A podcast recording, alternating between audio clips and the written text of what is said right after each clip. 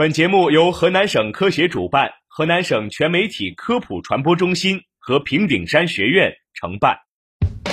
生活多姿多彩，科学无处不在，在生活中感受科学的魅力，用科学创造更好的生活。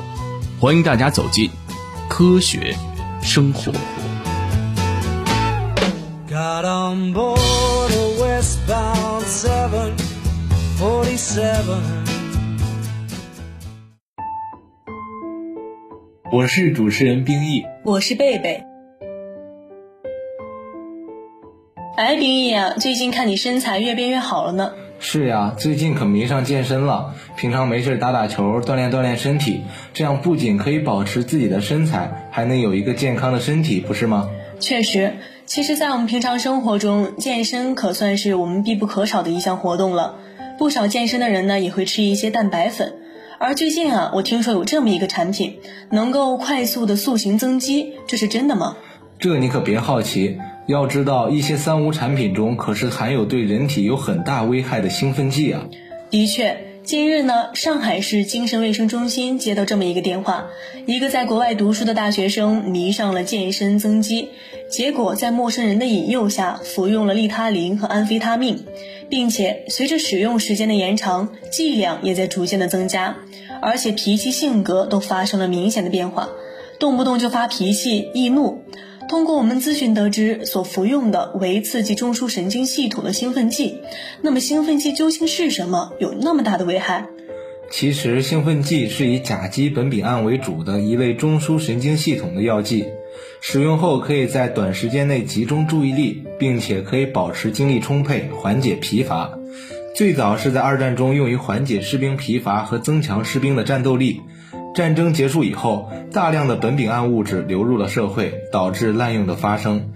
作为成瘾的物质，苯丙胺类中枢神经系统兴奋剂在长期使用过后，依然会出现耐受性增加、戒断症状等典型的成瘾特征。嗯，患者更是会表现为使用剂量频率增加，甚至停止使用后出现情绪低落、渴求感。此外，中枢神经系统兴奋剂在长期使用后还会导致认知功能障碍，也就是记忆力、注意力和执行功能的下降。严重的患者会出现幻觉、妄想、敏感猜疑等精神病性症状，甚至在这些症状的影响下出现冲动伤人或者是自伤行为。咨询电话中提到的另一种药物叫做利他林，化学名称是盐酸派甲酯，临床用于治疗注意缺陷多动障碍的主要推荐药物之一，也属于中枢神经兴奋剂。临床上有短效利他林与长效制剂专注达两个剂型，常见的不良反应表现为食欲减退、头痛、睡眠减少、心悸等现象。持续用药可以产生耐受性。利他林可以改善注意缺陷多动障碍儿童的多动症状，提高注意力，帮助孩子集中注意力学习。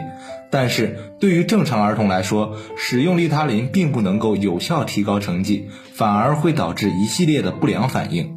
确实，当前社会上有些家长错误地认为说，使用利他林可以帮助孩子们维持注意力、提高学习成绩，但是他们却不知道的是，利他林的作用机制与新型毒品中的冰毒、摇头丸类似。如果长时间大剂量的服用的话，都会产生躯体依赖、精神依赖、过度兴奋或者脾气暴躁，甚至出现幻觉。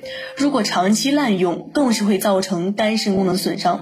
所以说，毒品无处不在，在这儿更是建议大家仔细辨别，谨防误用毒品。